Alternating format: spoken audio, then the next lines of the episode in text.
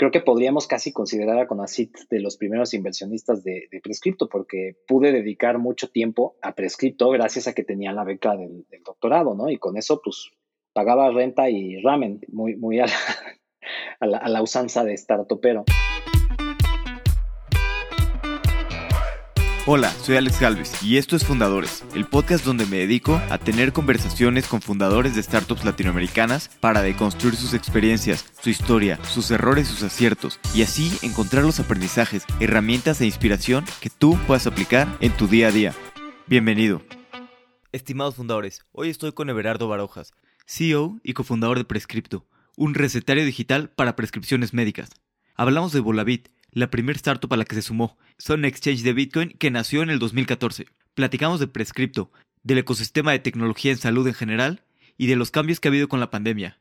Sin duda, creo que la salud empieza a ser una de las industrias más interesantes. Espero que disfrutes esta plática con nada menos que Everardo Barrojas. Everardo, bienvenido a Fundadores. ¿Qué onda, Alex? ¿Cómo estás? Qué gusto estar aquí contigo. Igualmente.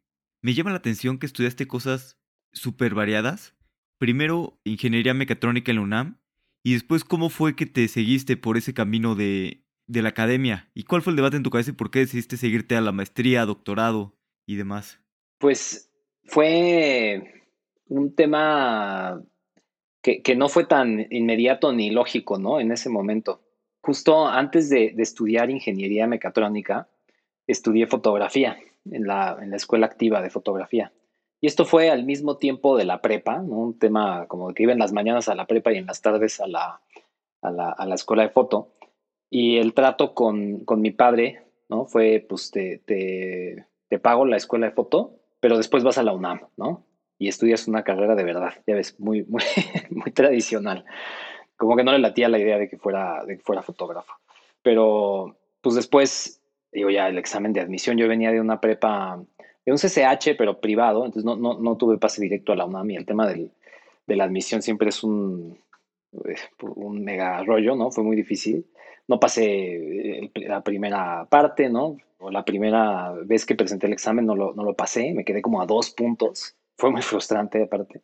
Pero después estudié, ya entré a, a, mecatrónica. Bueno, de hecho en ese momento entrabas a mecánica y después te hacían un examen de colocación y si quedabas en, un punto alto, te ofrecían entrar a mecatrónica.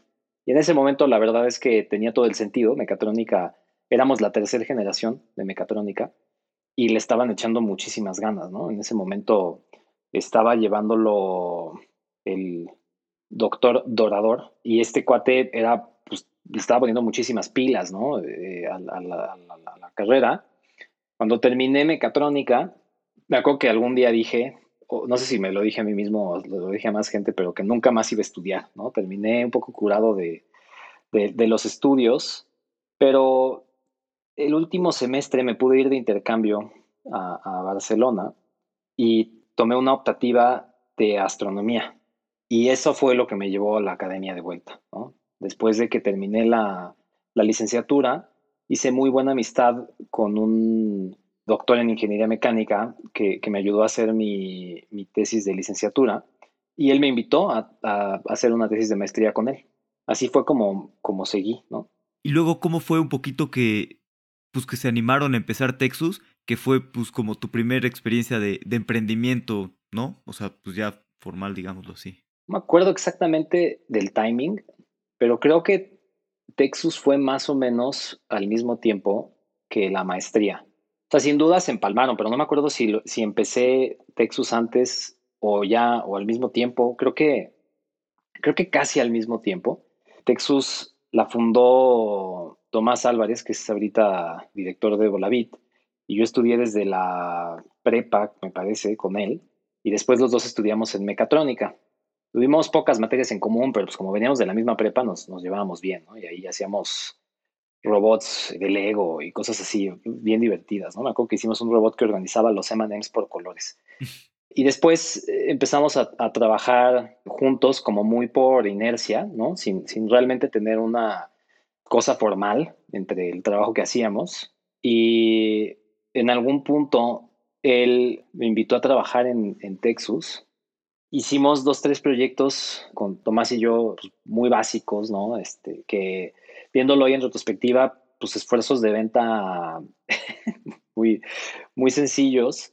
Y en algún punto un colega de ingeniería civil nos preguntó si queríamos participar en un proyecto de ICA, ¿no? Y la, la historia aquí es que yo, pues, entre, siempre he tenido como intereses muy variados y uno de ellos siempre ha sido los autos y la mecánica.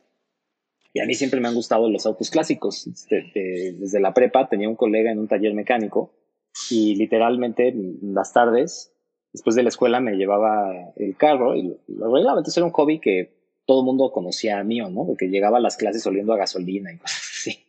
Este, y entonces este cuate dijo, oye, Cheve, ¿no? Mis, colegas me llaman Cheve, eh, que, tú, sabes de talleres mecánicos, ¿no? ¿Cómo ves esto? Y me enseñó un proyecto, eh, que era el dimensionamiento de uno de estos talleres mecánicos, ¿no? Y pues lo vi muy mal, ¿no? Tenía como que demasiada, o sea, el espacio estaba muy mal acomodado o acomodado de un modo en el cual no tendría sentido para la flota que tenía ese, ese espacio, ¿no?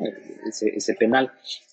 Y me dijo, ¿por qué no nos haces una propuesta? Dije, sí me interesa, pero pues yo, o sea, pues no, no, no, no, te, no le podría ser proveedor a ICA, pero creo que Texas sí. Entonces nos involucramos, Tomás y yo, en el proceso de, pues ahora lo veo como de venta, ¿no? En ese momento parecía que ya estábamos ejecutando, pero en realidad era la venta, que fue pues diseñar, suministrar, entregar, puesta en marcha y capacitación de talleres mecánicos para penales de alta seguridad fue un curso intensivo en, pues en negocios con compañías grandes, ¿no? O sea, como, y cash flow. Fue, fue durísimo, Alex, estuvo, estuvo bien intenso, porque tipo nos pedían una fianza, ¿no? Para el adelanto. Y pues, montos grandes, o sea, fue un negocio que, que, nos fue muy, muy bien. Y pues no, nadie pudo conseguir un bien para la fianza, ¿no? O sea, fue un, tema, entonces lo tuvimos que hacer sin adelanto y llevarnos el riesgo financiero, que en ese momento no entendimos muy bien, y pues involucró una serie de cosas que hoy en día veo como muy interesantes, pero que en ese momento fueron muy, muy estresantes, ¿no? Como que, por ejemplo, logra, o sea, un taller mecánico tiene como muchas herramientas chiquitas y muchas herramientas grandes. Y las grandes, estos penales, por cierto, estaban uno en Guanajuato y otro en Hermosillo. Entonces, las herramientas grandes, o sea, la maquinaria pesada, el, proveedor te la llevaba, ¿no? Y no había pedo, o sea, la, la, llevabas. Eh, la herramienta chiquita, que era un montón, y que fue el valor principal que aportamos en la propuesta, porque nadie sabía tanto de así, esta es la herramienta para aflojar las balatas de los frenos, ¿no? eso fue lo que realmente aportamos, que nadie conocía herramientas tan, tan como tan detalladas.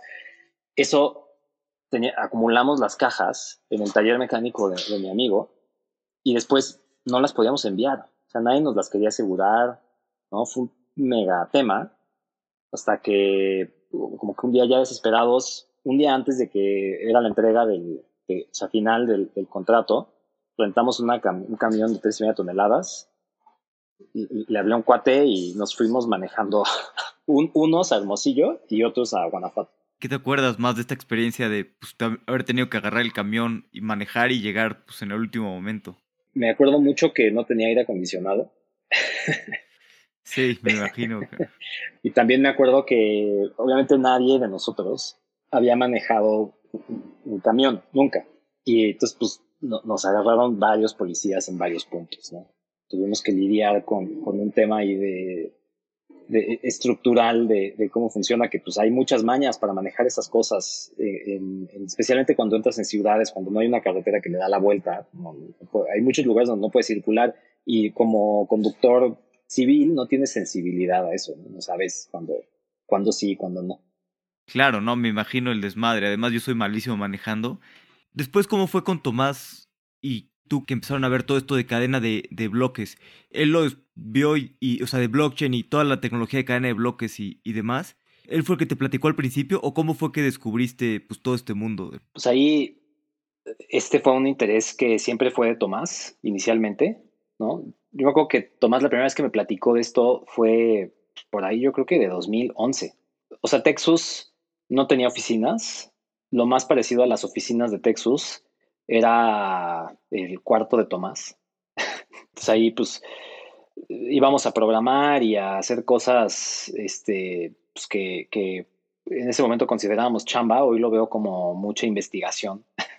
y pues ahí, o sea, Tomás empezó a platicar de, de cadena blogs. A mí me interesaba tanto, pero como que yo, no, no, tenía como un instinto muy bueno para finanzas, ¿no? Entonces me parecía muy interesante, pero realmente, aunque entendía la mecánica de lo que estaba pasando, no entendía lo que significaba también como él.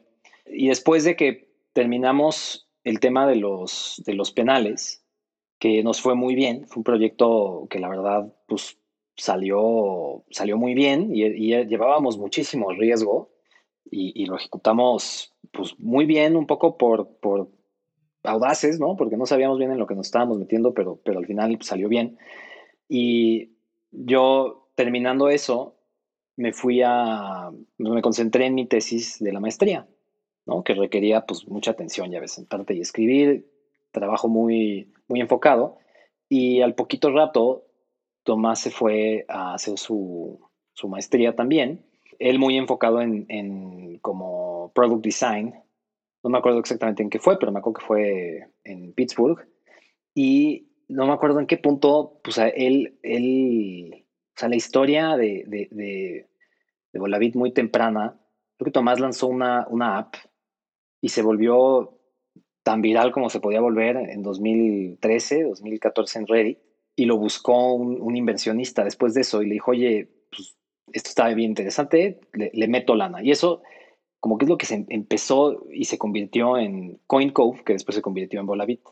¿Y después tú en qué momento decidiste pues, invertir también en, en Volavit y sumarte también un tiempo como pues, parte del equipo y ayudar a construir?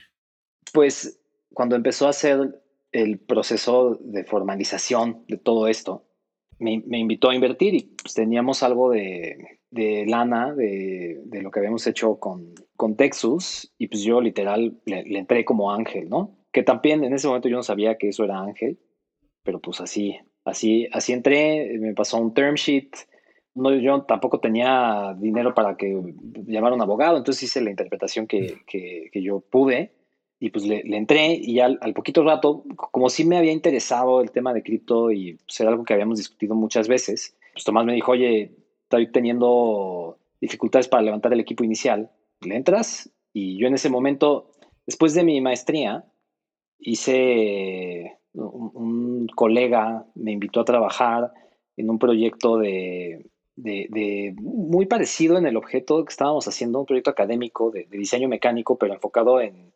en, en ingeniería petrolera diseñando una máquina que medía la viscosidad de petróleos este, crudos en regímenes no newtonianos, ¿no? Ese es como el nombre oficial. Y pues la verdad es que la oportunidad de salirme de, ese lugar donde estaba en Alemania, que era muy lluvioso y muy oscuro, y una ciudad no muy encantadora, e irme a Puerto Vallarta, donde en ese momento estaba este, Bolavit, pues fue pues muy atractivo, ¿no? Así fue como, como... ¿Y qué te acuerdas de estas, pues las cosas más tempranas de, de de construir Volavit y estar trabajando algo tan innovador, ¿no? Pues me acuerdo que en ese momento, o sea, si hoy cripto parece difícil de entender y hay gente que, que le cuesta trabajo, como si quieres creer en, en la legalidad, ¿no? Y en que es un proyecto en donde no hay una sola persona beneficiando. O sea, cripto tiene un montón de cosas que son difíciles de entender, pero en ese momento era todavía más difícil, ¿no? La verdad es que gente que, que, que, no voy a decir nombres, pero emprendedores que, que, hoy en día son famosos nos decían, no, o sea, tú, tú vas a dedicarte al lavado de dinero, ¿no?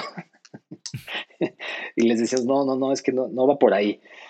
La verdad es que, híjole, cripto como que no, no, se, no se veía como algo muy serio, pues. Es como era, ah, pues están ahí como que jugando a las computadoras, ¿no? No, no se veía como algo que fuera legítimo. Un, un, primo me dijo, como no, esto es un Ponzi, vas a perder tu dinero.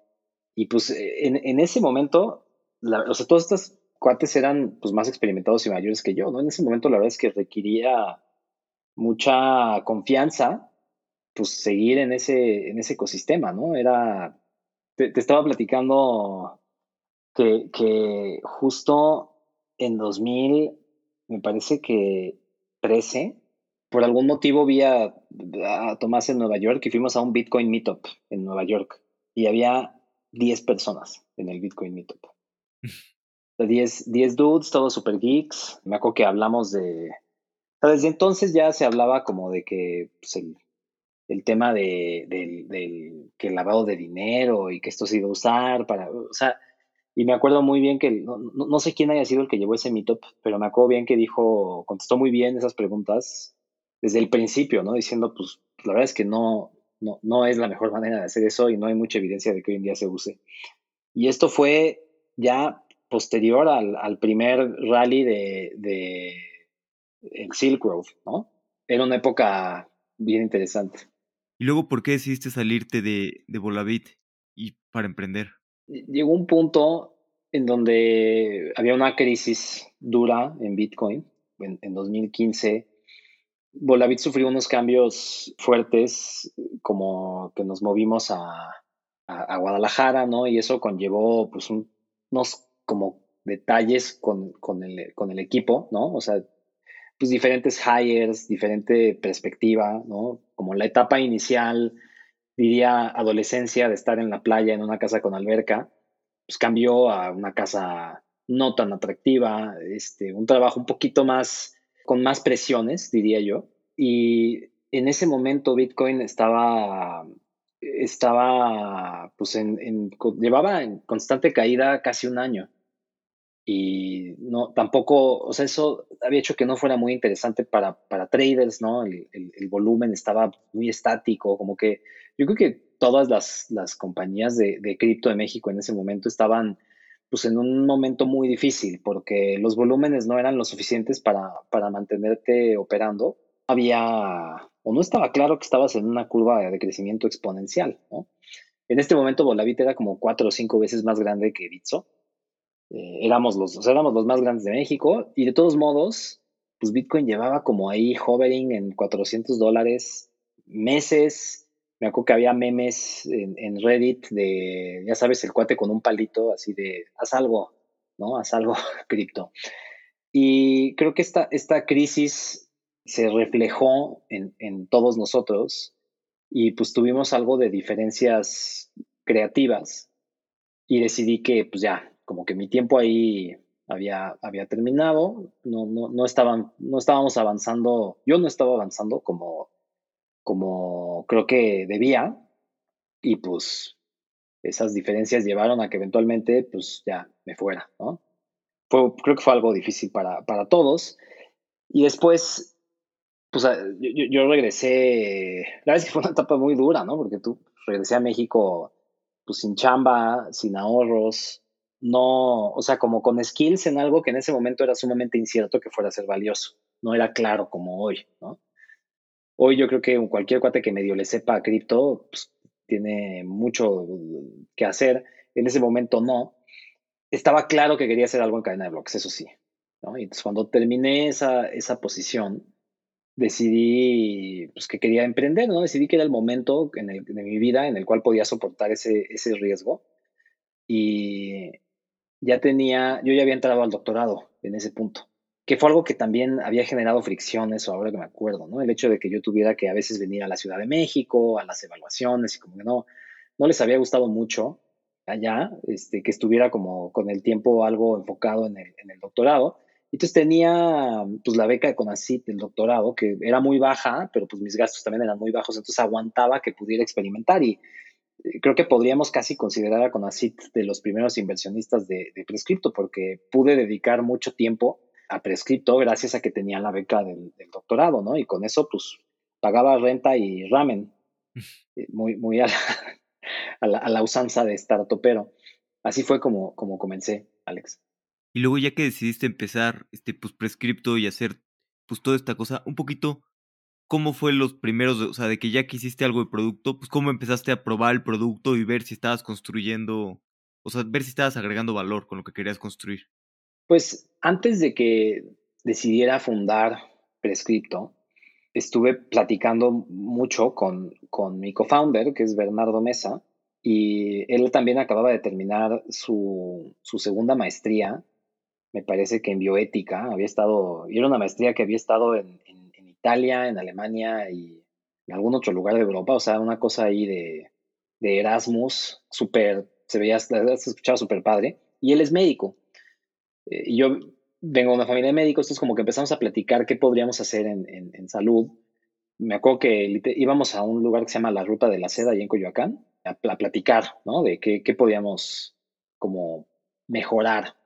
Y lo más lógico en salud, desde los 70, o sea, desde que creamos bases de datos que más o menos eran fáciles de programar, o sea, basic y cosas así, empezamos a, o sea, todo mundo siempre se va por agenda y expediente clínico. Entonces vimos esas opciones. En ese momento Salesforce estaba entrando a México con el Health Cloud y nos parecía que era una receta muy ganadora. Health Cloud o sea, el, el, Health Cloud de Salesforce no tuvo nada, o sea, ahorita no tiene nada de penetración, pero en ese momento decíamos como, bueno, pues Salesforce trae muchos millones de dólares atrás, o sea, no hay modo que, que compitamos contra eso. También había, pues en temas de, de directorio y agenda, pues ya, ya existía Doctoralia y tenía, pues, mucha penetración. Todos esos casos como que se veían atractivos, pero veíamos más difícil encontrar una grieta por donde pudiéramos entrar.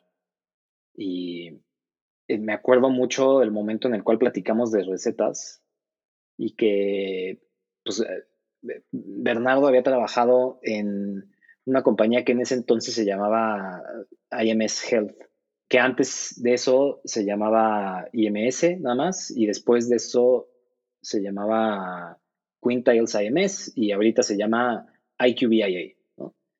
Y es una compañía que hace auditorías del, del ecosistema farmacéutico y se las vende a laboratorios. Pues Bernardo sabía bien más o menos cómo funcionaba ese, ese negocio y platicamos que pues, en la data de, de, prescripción capturaba un alto valor estratégico y que si hiciéramos algo con recetas, pues esa data pudiera ser valiosa para, para el ecosistema y encima, a diferencia de los otros mercados, pues el mercado de venta de medicamentos tiene un número que son 200 mil millones de pesos anuales, que es pues, más claro y más contundente que lo que puede valer el mercado de expediente clínico, ¿no? Pensando de que ese era un gran número y si hacíamos algo ahí iba a ser pues un porcentaje de algo muy grande y por ende algo suficientemente grande para que emprendiéramos. Vimos el tema regulatorio, nosotros la, verdad, viniendo de, de cripto, a mí me pareció que pues, pues, lo íbamos a hacer aunque no estuviera regulado, ¿no? Y algo iba a salir bueno de ahí y pues ese fue, como que así empezamos a ver que las recetas tenían algo de potencial, porque además nadie estaba haciendo recetas, eso era lo más interesante. O sea, para que una teleconsulta existiera tenía que haber recetas digitales, eso es algo que para nosotros era clarísimo.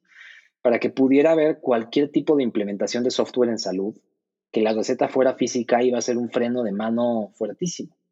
Y encima con los valores de mercado tan claros, la experiencia que tenía Bernardo en, IMS y lo que yo sabía que, era de importancia para una consulta médica, en donde pues, la receta es, es, es, crucial, pues nos parecía que era una gran oportunidad. Desarrollamos un MVP en enero de 2016. Yo creo que desde finales de diciembre me fui a Guadalajara, tenía todavía un mes de renta en el contrato de mi, de, mi departamento ya en Guadalajara, ¿no? del tiempo que había estado con, con Volavit. Entonces, literal, me encerré como, pues, en total fueron como 40 días a codear. En algún punto fue Bernardo, solo salía del departamento para ir a andar en bici y a comer tacos. Hacía muchísimo frío porque ese depa no le daba el sol ni un minuto del día. Y, pues así salió el, primer MVP de, de, Prescripto. Y luego, luego conseguimos un usuario que fue Sala 1. Entonces, a los cuarenta y tantos días de, de, la primera, el primer commit fue como el 6 de enero del 2016. Siempre digo que la compañía se fundó con ese primer commit. Y pues como a los 45 días ya nos estaba usando un médico. ¿Y cómo fue esto de Sala 1? ¿Te acuerdas un poco el sentimiento de cerrar pues, este primer usuario grande? Sí, en ese momento Sala 1 estaba pues, mucho, mucho, mucho más chiquito que ahorita, ¿no? Claro. ahí la, conexión fue porque eh, Sala 1 se dedica a, temas de oftalmología, ¿no? Y eh, eh, están inspirados en el Aravind Eye Center de la India, que es un grupo que ha desarrollado mucha tecnología y algunas técnicas de cirugía especiales para poder operar cataratas y dar varios tratamientos de oftalmo de un modo más costo efectivo. Sala 1 como que agarra esta visión de una non-for-profit y la hace for-profit con el objetivo de que, pues, eh, recuerdo ahí más o menos las palabras de, Javier Ocusen, de haciendo el bien nos va bien. Y mi padre es cirujano oftalmólogo y es un cirujano con una trayectoria, pues, algo reconocida en el país. Entonces, en algún punto mi padre fue consejero de, de Sala 1 y algún día, pues cuando estaba viendo todo este tema del emprendimiento y todo, le, hablé a mi jefe y, oye, ¿tú, ¿tú conoces a los de Sala 1? Sí, sí, sí, yo ahí soy cuate de Javier y, no, pues preséntamelos, ¿no? Porque pues ellos están en el, en el mundo del emprendimiento de salud y pues ahí quiero, quiero estar. Entonces pues, fuimos un día a desayunar con ellos y, y le platiqué a, a, Javier, me acuerdo que Javier me intentó contratar, pero, pero pues ya, ya traía la idea de prescripto y dije que no. Y pues salió el, tema de la receta. Me dijo, pues si logras algo que tenga receta, yo no te prometo que lo, que, lo, que lo pague, pero te prometo que al menos lo podemos experimentar o pilotear con, un médico. Y así, así empezó. Y después hablando un poquito de, de tú como persona, también, bueno, sé, que eres una persona introvertida y a veces el trabajo de un CEO es pues, bastante cansado, ¿no? Porque hay que estar tanto buscando clientes, o sea, vendiendo, pues vendiendo ¿no? a la empresa a empleados, ¿no? Para poderlos contratar y a posibles clientes. Pues, ¿cómo haces tú para, para lidiar con, pues, con toda esta parte, ¿no? De tener que estar constantemente, pues, aparte hablando de temas complejos, ¿no? Que son complejos y estar trayendo personas a, tu visión, ¿no? Convenciéndolas de que, de que lo que estás haciendo va a ser el futuro. Es una, es una chamba difícil la de director porque tienes poco control sobre tu tiempo, aunque parezca lo opuesto, pues tienes que atender muchas demandas de, venta, de levantamiento de capital, que, son tiránicas, ¿no? En cierto, en cierto momento. Como persona introvertida, que creo que antes de esta chamba yo nunca me hubiera catalogado como introvertido, pero ahora creo que es un, eh, eh, eh, como que el grupo de personas que están en el mundo de emprendimiento son muy extrovertidas especialmente los, los CEOs. Pero creo, que estando aquí sí, se nota que, no, no, no es mi, como que mi, mi skill más, más desarrollado, ¿no? ¿Cómo hago? Pues creo que en muchos momentos mi creatividad y mi pensamiento estratégico sufrieron mucho por abusos en, mi agenda, o sea, por abusar sobre, sobre mi tiempo y sin entender que, o sea, yo tengo pues, un background fuerte de, deportes al aire libre y, antes de esto, pues, mucho tiempo estuve como en regímenes de entrenamiento fuertes y yo siempre pensaba, no, aguanto más, aguanto más, aguanto más reuniones.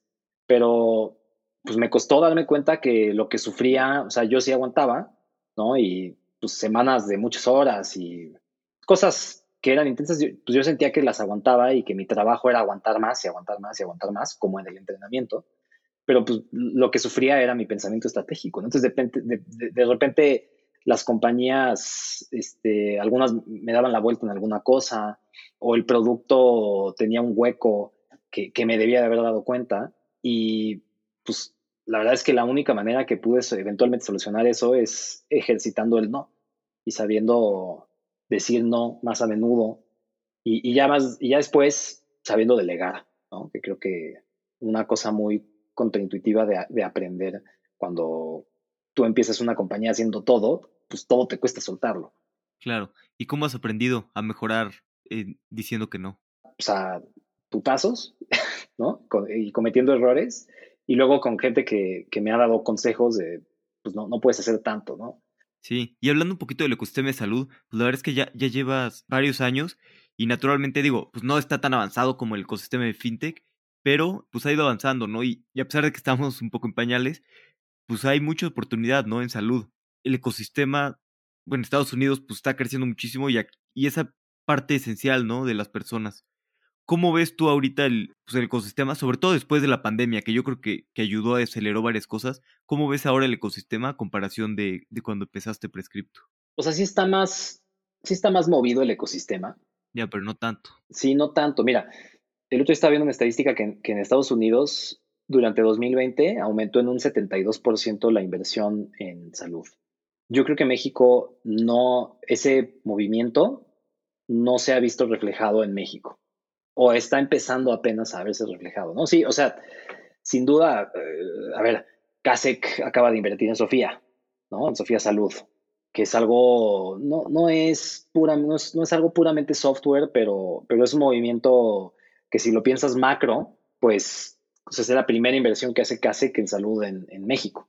Vemos que, por ejemplo, Andreessen Horowitz, con su área de salud, está, está mirando México todavía no hacen pública ninguna inversión, pero sí sé que están ya echando el ojo. También Monashis, se rumora que ya está haciendo sus primeras inversiones en salud fuera de, Brasil. Todos estos, pues si te fijas, son como cuentos de lavadero, casi casi, ¿no? O sea, son rumores. Lo único que ha pasado es que invirtiendo en, en Sofía. Y eso significa, pues, cosas pues diferentes, porque entonces los, los, fondos mexicanos ahora tienen una competencia que antes no tenían en salud.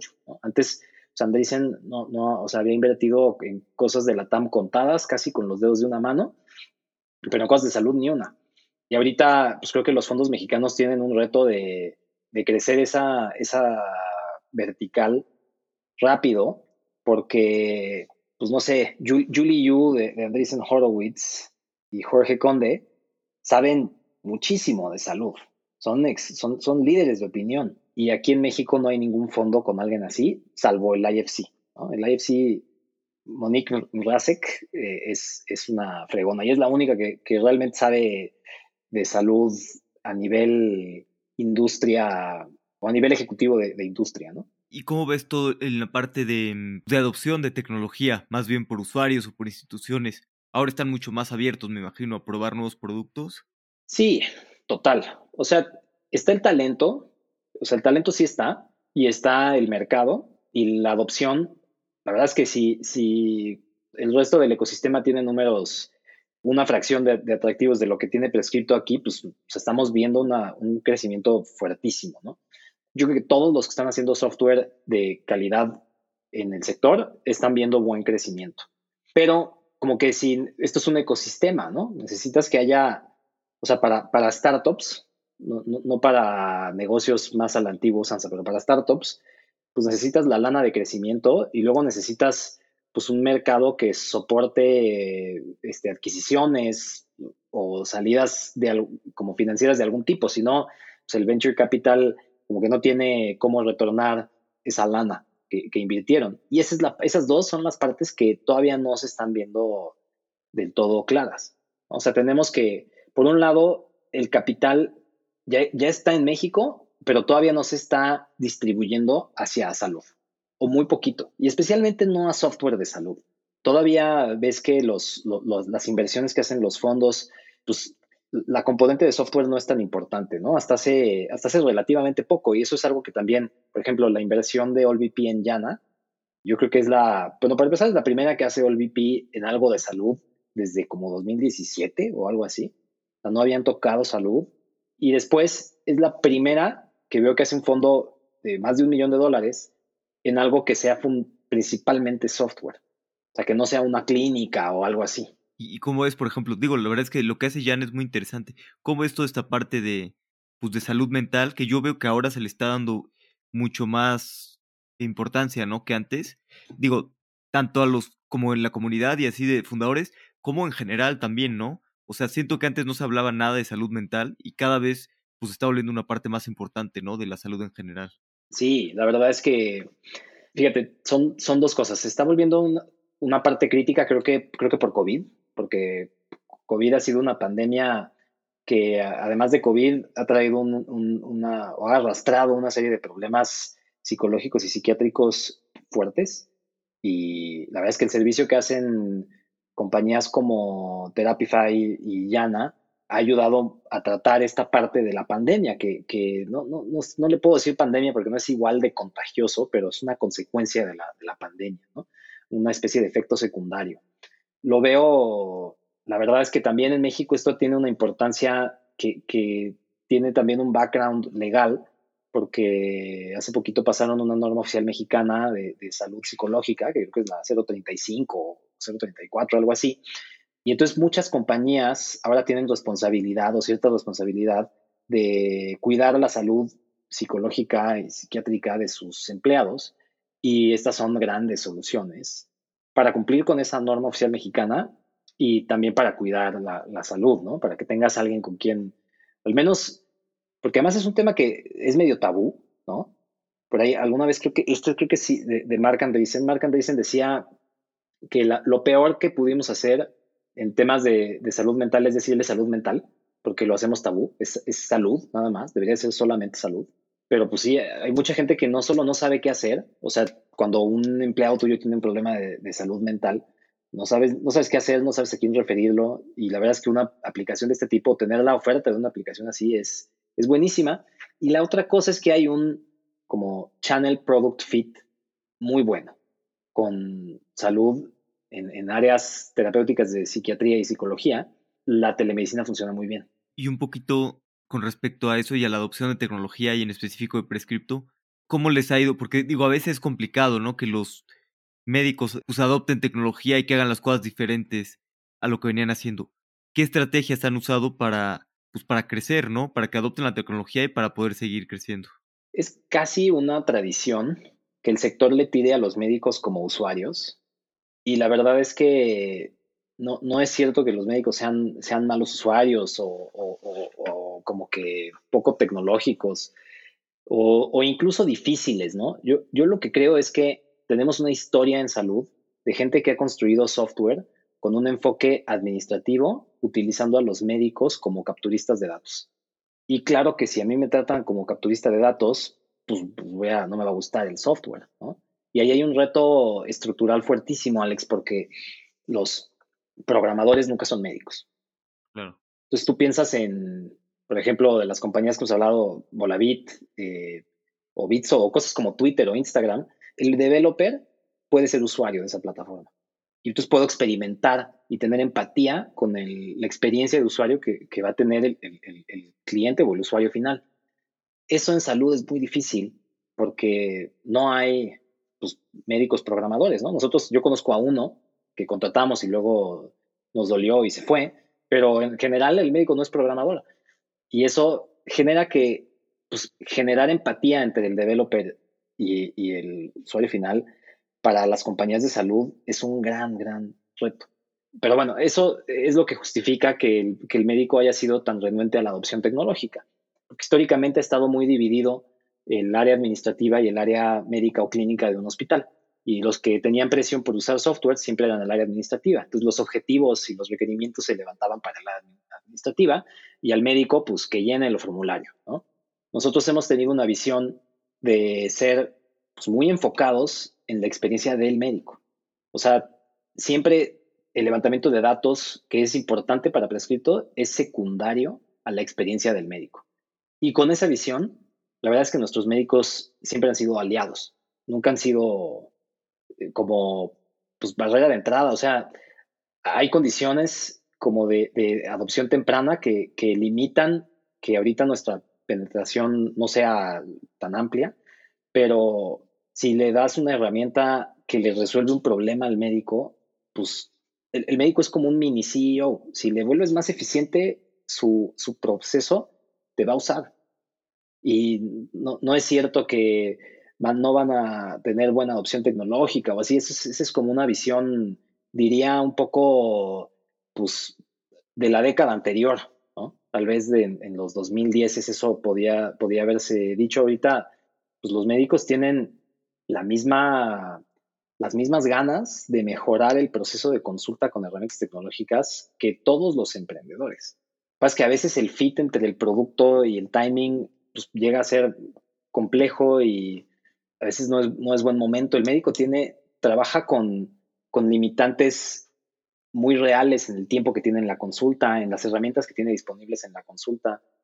Entonces, si, si tu herramienta está demandando cosas que en ese momento el médico no tiene, como aparatos, por ejemplo, o cosas que se salen del flujo de su consulta, pues claro que no la va a adoptar.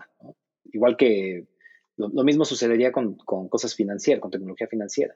Sí, un poquito hablando de, pues, de datos y el tratamiento de datos, porque digo, los médicos han prescripto y, y mandan las recetas y todo, y tú tienes pues, una cantidad muy importante de, de datos personales, ¿no? ¿Cómo haces para mantener segura toda esta parte de, de los datos y, y, que, y que se usen correctamente, o sea, anonimizarlos o... Bueno, sí tenemos una, una gran cantidad de datos. También en, en, nuestros términos y condiciones cuidamos mucho el tema de, de, la anonimidad de todos estos datos. Creo que es algo critiquísimo que el médico y el paciente mantengan anonimidad en todos sus datos. Y es algo que hoy en día la industria no está acostumbrada a esto, eh, Alex. O sea, en, en los softwares de auditoría que hoy se venden, los laboratorios tienen información sobre el número de prescripciones con el nombre del médico.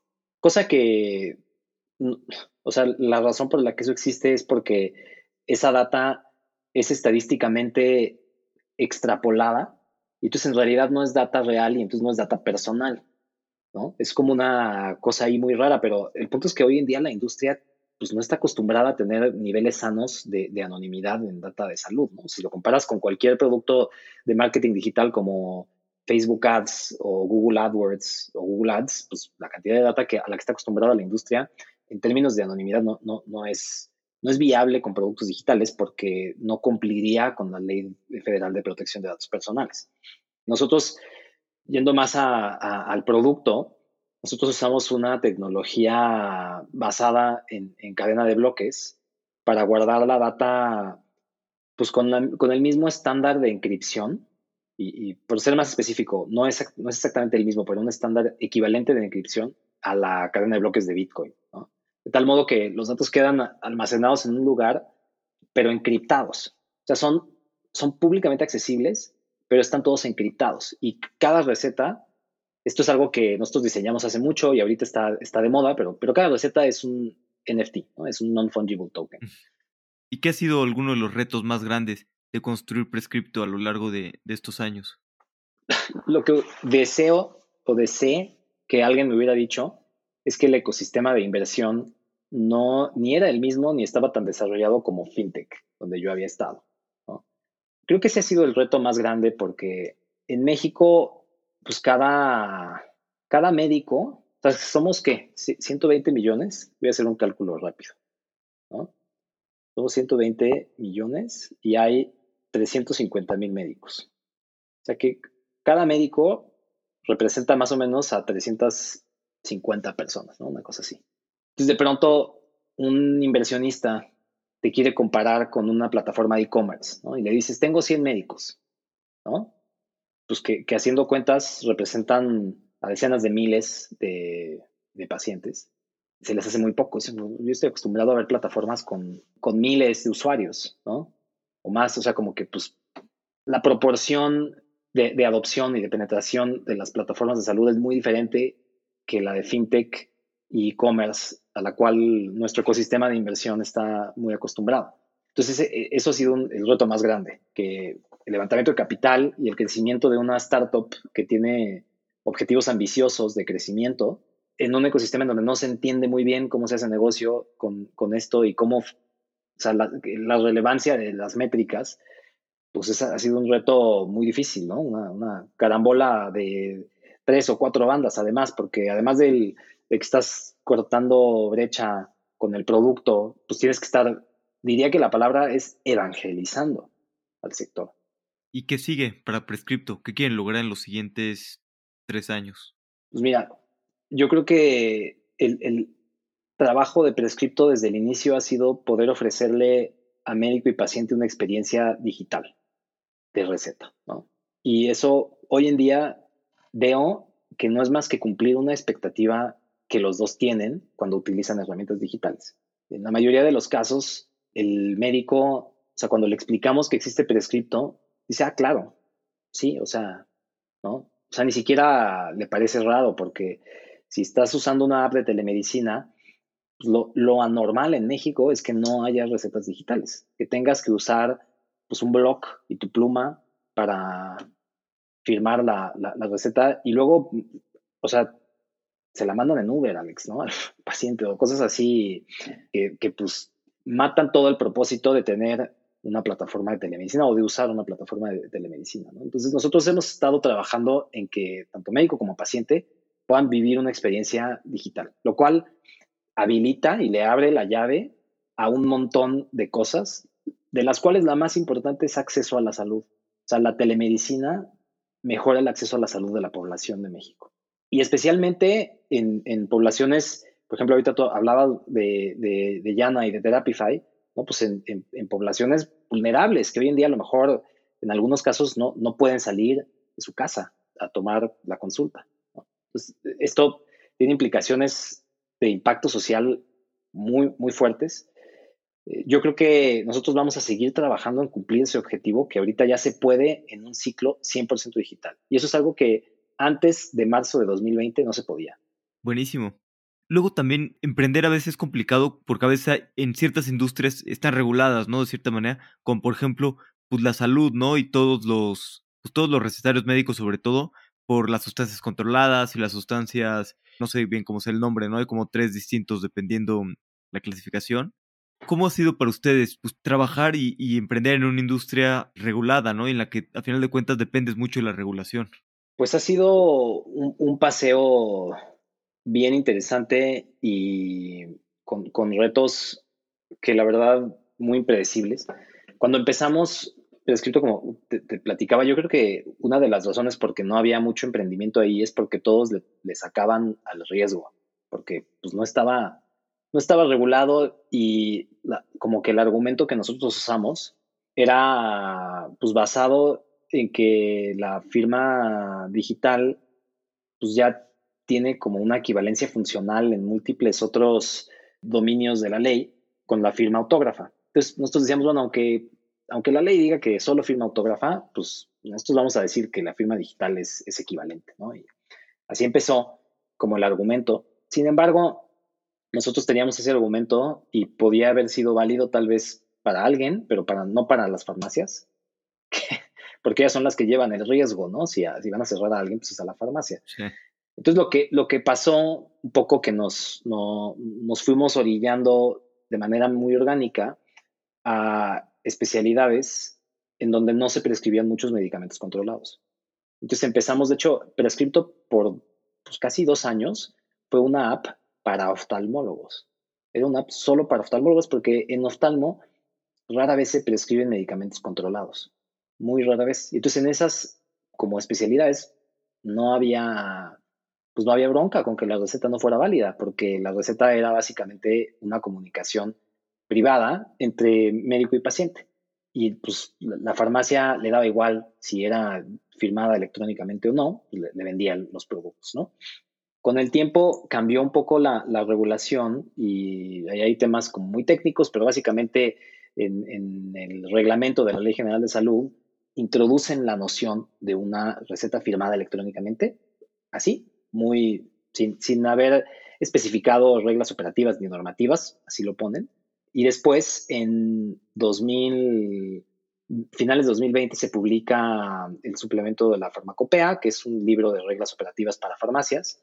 Y por fin, después de pues, dos años de espera, reflejan el cambio que hubo en la, el reglamento de la Ley General de Salud dentro de las reglas operativas de la farmacia. Y entonces existe ya en el libro donde se define cómo debe operarse una, farmacia la noción de una receta firmada electrónicamente para ciertos niveles de medicamentos controlados que, que todos en conjunto representan más del 80% del volumen del sector. Entonces es como un gran paso. Pero todavía los medicamentos más, más controlados, que son fracciones 1, 2 y 3, en donde están pues antidepresivos, una serie de medicamentos benzodiazepinas que son, que son de, de, venta un poco más controlada, eh, esos todavía no están cubiertos por los cambios que existieron en el, reglamento y en, y en, el libro operativo que se llama la, la farmacopea. Entonces hay, hay, un avance ahí importante que todavía no está muy claro de cómo se va a regular la prescripción digital para estas fracciones. Que, que, la verdad es que en otros lugares comenzaron al revés, ¿no? Alex, este es un tema curioso a México, porque aquí como que el emprendimiento le ganó a la regulación. Entonces, primero empezamos con los de mayor volumen y de, y de menor nivel de control. En otros lugares han empezado al revés. Por ejemplo, en Costa Rica alguna vez fui a ver ahí la, la implementación de receta digital y allá empezaron con los más controlados primero porque son de menor volumen. Entonces es más fácil vigilar que el sistema está funcionando bien. Representan menor porcentaje de las prescripciones, menor porcentaje de las ventas.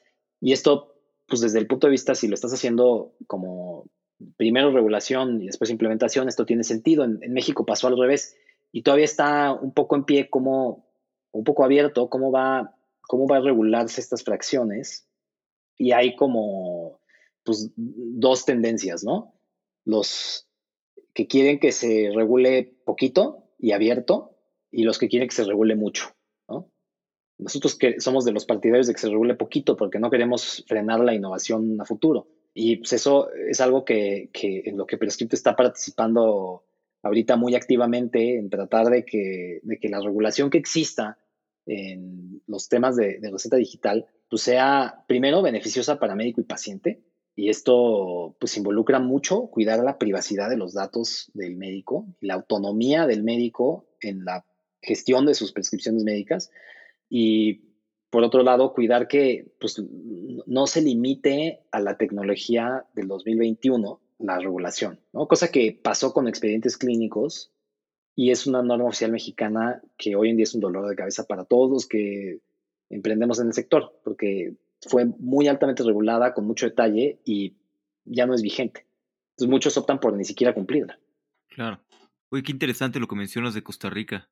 Y hace mucho sentido, ¿no? Empezar, pues, como dices, por los que tengan menos volumen y así puedes regular, ¿no? Que esté funcionando y, iterar. Claro. Empiezas como de lo menos a lo más. O sea, esto tiene que ver con que el momento como donde Cofepris tuvo tal vez esa oportunidad fue un momento muy difícil para ellos porque pues, Cofepris perdió casa en el temblor del 2017 y después de eso entró como en un ciclo de, pues muy difícil para, para Cofepris, en el cual pues estaba trabajando desde un lugar que no era su oficina y después vino el cambio de, gobierno y pues, en esos momentos es, es, difícil ejecutar y después vino la pandemia, en donde otra vez tuvieron otro nivel de estrés y yo creo que la, como cohesión de, de, Cofepris se ha probado muchísimo en los últimos cinco años. Pues vamos a pasar a la última parte, que es la serie de preguntas de reflexión. Claro. Las preguntas son cortas, las respuestas, pues como tú quieras. ¿Cuál es el libro que más has recomendado? Esta es buena. Pasé por una etapa de leer un montón de cosas del mundo del emprendimiento y el libro que me sacó de eso fue The Birth of Tragedy de Friedrich Nietzsche. Ese es el que siempre recomiendo. Buenísimo, pues me lo voy a, me lo voy a echar. ¿Qué creencia o hábito has cambiado en los últimos cinco años que ha mejorado drásticamente tu vida? Así a bote pronto te diría el, el de decir que no, lo que ha mejorado drásticamente mi vida y mi, mi desempeño también profesional. Sí, de acuerdo. ¿Qué fundador de Latinoamérica admiras? Yo creo que hay varios, hay algunos más low key que otros. El colega, un colega de se llama Antonio Quirarte, es alguien a quien, a quien siempre he admirado porque empezó en un momento en el que el Internet era muy diferente en México y eventualmente tuvo una salida aquí o muy interesante, como en una escala diferente a lo que hoy en día conocemos o entendemos como startup, pero ese es, ese es alguien que creo que, que tiene un montón de, de, aprendizajes importantes y del cual no escuchamos lo suficiente. También creo que alguien que ha sido influencia importante es un cuate que se llama Jorge Paulo Lehmann de Brasil, que habla de que aprendió más surfeando que, que, en la universidad en términos de, de, riesgo. Yo creo, que, yo creo que en esos dos lo dejaría, Alex. Buenísimo. ¿Hay algún punto de inflexión que haya cambiado la forma en la que piensas? Sí, yo creo que yo creo que el más notorio es que cuando platicamos antes que, yo antes tuve una actividad muy fuerte en, deportes de, montaña y aventura. y en algún punto tuve un accidente life changing y pues estuve, ya sabes, terapia intensiva y como que pues, muy cerca de, de muchas cosas, entre ellas la muerte. Y eso me, me hizo como entender un poco más lo, lo, fugaz que puede ser la vida y lo rápido que tienes que actuar si la quieres disfrutar. Sí, de acuerdo. Creo que sí, este tipo de cosas pues, siempre te hacen ¿no? reflexionar sobre, sobre la vida, lo frágil que somos en realidad y el camino ¿no? que queremos recorrer en, en el tiempo que estemos aquí. De acuerdo. Everardo, ¿dónde podemos saber más de Prescripto, saber más de ti? Pues de Prescripto, creo que creo que en el sitio web de prescripto.com es donde siempre más tenemos información. También tenemos un blog donde publicamos cosas desde cómo está el ecosistema regulatorio hasta nuevas funcionalidades de la app y cosas interesantes que hacemos. De, de mí, creo que el, el lugar en donde más me siento representado es Twitter y mi handle es e-barojas. Buenísimo. Everardo, muchas gracias por tu tiempo. El tiempo es lo más valioso que tenemos. Siempre podemos hacer más dinero, pero no más tiempo. Gracias, Alex. Un gustazo. Everardo es de los emprendedores más resilientes que conozco. He visto el crecimiento que han tenido durante los últimos años y pienso que es apenas el inicio de lo que están construyendo. Si te gustó el episodio, recuerda recomendarnos, puede ser amigos o enemigos, pero recomiéndanos. Y si te gusta el podcast, suscríbete al newsletter para enterarte de los nuevos episodios. Hasta la próxima.